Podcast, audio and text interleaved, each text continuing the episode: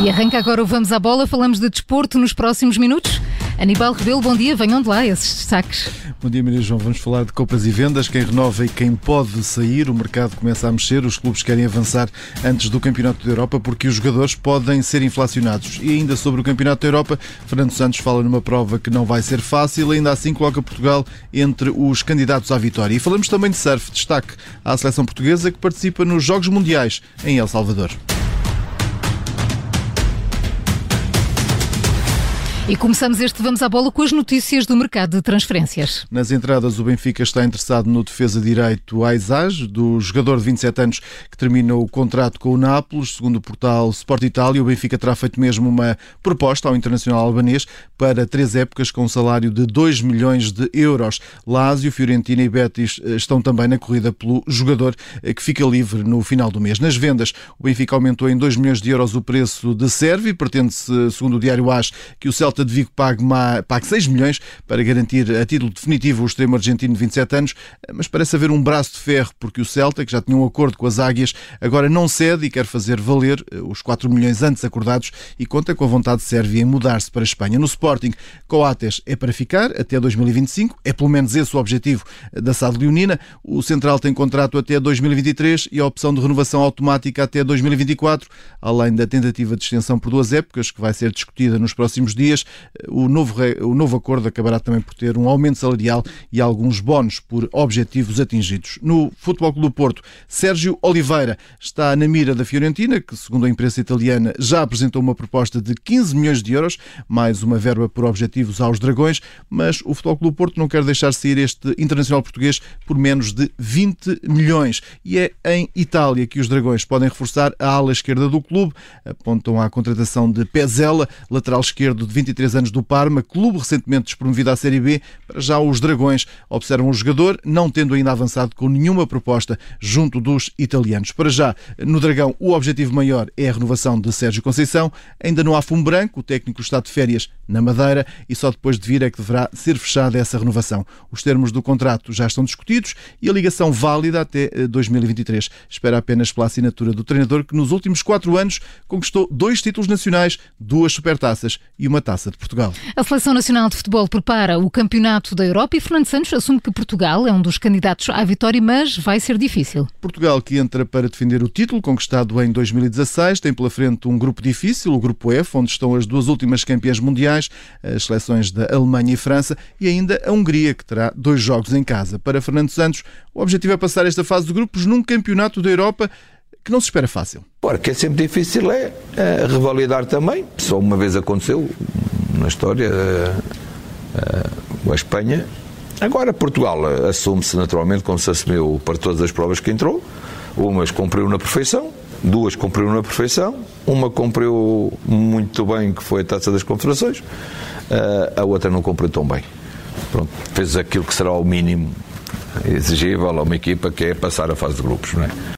Fernando Santos aqui em declarações à Lusa. Portugal tem estreia marcada no Euro no dia 15 de junho, diante dos húngaros, em Budapeste, antes de defrontar eh, a Alemanha, em Munique, no dia 19. O encontro com a seleção francesa, esse está marcado para dia 23, em Budapeste. E no Mundial de Futsal, a seleção portuguesa vai dividir o grupo com Tailândia, Ilhas de Salomão e Marrocos. O sorteio foi ontem, Portugal ficou nesse grupo C e em entrevista à Rádio Observador, o selecionador Jorge Brás diz que o objetivo para já é ficar nos três primeiros lugares podemos considerar a fazer melhor e a estar lá até o fim. Isso sem dúvida. Queremos muito uh, ir às medalhas, não tenho, não tenho dúvidas. Depois tudo, tudo pode acontecer, mas apontar a estar até o fim no Mundial, neste caso é, é de uma forma muito objetiva. É fazer melhor que no anterior significa chegar às medalhas, estar lá mesmo até o fim. Isso, isso é o que nós queremos e é o foco que nós temos. Mas até lá, acreditem que vai ser um, um trajeto difícil, mas para o qual vamos estar preparados. Um trajeto difícil num grupo onde Portugal já jogou com duas das seleções, frente à Tailândia. A equipa lusa já fez quatro encontros, três vitórias e um empate. Já contra Marrocos jogou duas vezes, dois encontros particulares em que somou uma vitória e um empate. E Jorge Brás não espera facilidades neste grupo. Tailândia é, é uma, uma seleção muito forte da, da Ásia, não é? Sempre nas meias finais ao final do, do Asiático.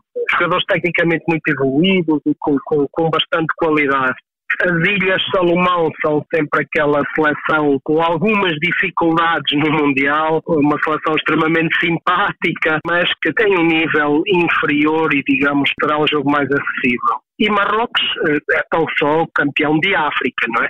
Com alguns jogadores a jogar eh, fora de Marrocos, Liga Espanhola, jogadores eh, muito bons e uma seleção extremamente competitiva, com bastante qualidade. Portanto, Tailândia, Marrocos, duas seleções de referência mundial. As Ilhas Salomão, uma seleção que costuma estar no Mundial, mas que tem sempre algumas dificuldades. O jogo de abertura do Campeonato do Mundo de Futsal está marcado para 12 de setembro. A final do torneio acontece a 3 de outubro no mesmo dia que o jogo de atribuição do terceiro lugar. E Aníbal Rebelo, no surf, a seleção nacional está a participar nos Jogos Mundiais da modalidade e os atletas nacionais estão a ter uma boa prestação. Destaque para Vasco Ribeiro e Yolanda Sequeira.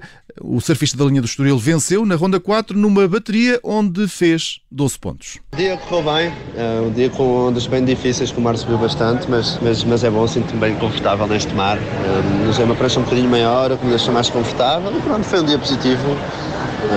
As, as, duas meninas também surfaram muito bem. Aliás, toda a gente surfou bem, o Kikas infelizmente perdeu para as repescagens, mas mas, mas surfou bem, o mar estava bem difícil, portanto é assim. Continuamos aqui todos ainda, ainda com, com as chances de garantir os nossos objetivos. Declarações de Vasco Ribeiro à Rádio Observador, ainda na categoria masculina. Frederico Moraes não se encontrou com as ondas, vai por isso à fase de repescagem. Já na categoria feminina, o destaque vai todo para Yolanda Sequeira, a surfista portuguesa. Na quarta ronda dominou e derrotou a sete vezes campeã mundial, a australiana Stephanie Gilmore, e torna-se agora uma séria candidata à vitória na competição feminina. Foi cheio de emoções. Um, eu comecei o, o free surf de manhã a ter um bocado de dificuldade de apanhar uh, umas boas ondas ali na esquerda e as primeiras ondas que eu apanhei no meu hit não foram bem o que eu queria fazer. Uh, primeiro só queria meter os pés na prancha. Um, Dá-me sempre aquela confiança, mesmo, mesmo que a onda não seja muito boa, apanhar logo aquela primeira onda. Fui sempre à procura, fui aumentando meus scores e, e fui, fui com tudo o que tinha e, e acabei por, um, por fazer um dos melhores scores aqui da ISA e, e foi, foi muito incrível.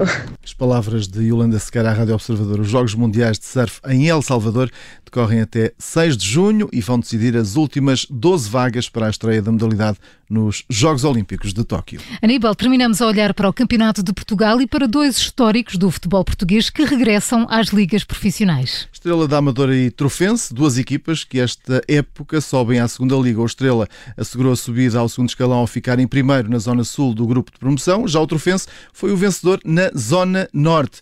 O jornalista do Observador, Diogo Varela, falou com os treinadores e presidentes destes dois clubes para um balanço daquilo que foi a época. De um lado, o renascido Estrela, depois da fusão com o Sintra Futebol, tem como presidente André Geraldes. Esse projeto de fusão recriada toda a identidade do Estrela, porque hoje em dia o Estrela joga no estádio José Gomes, tem o seu símbolo, a equipa com os seus equipamentos de sempre, com os tricolores. Até acabámos por recuperar também um equipamento histórico do Estrela de 1932, o primeiro. O treinador é Rui Santos e também ele confia no projeto. Olhei para este projeto com bons olhos, vi aqui uma oportunidade de efetivamente poder representar um grande grande clube e fazer um bom trabalho e felizmente as coisas correram todas pelo melhor. A época do Estrela, diz Rui Santos, foi acima das expectativas. Toda a gente está muito satisfeita porque uh, ultrapassamos aqui várias etapas no mesmo ano, não é? A equipa, de uma forma objetiva, subiu duas vezes de divisão, chegou aos campeonatos profissionais, calhar demos, demos passos à frente em, em relação àquilo que inicialmente podia ser as expectativas. E André Geraldo já traça os objetivos da próxima temporada. Podem esperar eh, uma preparação formação profissional, uma estrutura competente, uma equipa capaz de encarar cada jogo com um nível de seriedade muito alto. Podem esperar também que consigamos atingir os nossos objetivos, nesse caso, obviamente e declaradamente vai ser atingir a manutenção o mais cedo possível. Do outro lado, seis anos depois, o Trofense regressou à segunda Liga e o presidente Franco Couto demonstrou ser um homem de palavra. Em 2017 assumi a presidência e prometi aos adeptos por várias vezes nas assembleias, nas reuniões, que em 3, 4 anos subia ao clube à segunda divisão e assim o cumpri. Franco Couto não teve dúvidas quando decidiu apostar em janeiro no novo treinador. Este treinador é um treinador muito aplicado, é, é um treinador que tem ambição em fazer aqui um bocado uh, a diferença com os objetivos que a gente queria. E, e, nós apostamos nele. E o técnico é Rui Duarte, ele que entretanto renovou com o Trofense e agradece essa confiança. É o reconhecimento de muito trabalho e que está agora a ser dada essa continuidade para podermos desenvolver aquilo que é, que é o projeto futuro do clube. Estrela e Trofense estão de volta a um patamar profissional de futebol, a segunda liga. A análise da época do Estrela da Amadora e do Trofense, um trabalho de Diogo Varela. As duas equipas têm encontro marcado para domingo, vão aí decidir quem é o, o campeão do Campeonato de Portugal. O jogo vai ter lugar em Coimbra. Foi mais um Vamos à Bola das manhãs 360, sempre com o jornalista Aníbal Rebelo. Sexta-feira, a nova edição, sempre depois das sete e meia. Aníbal, bom feriado. Até sexta. Obrigado por ti também.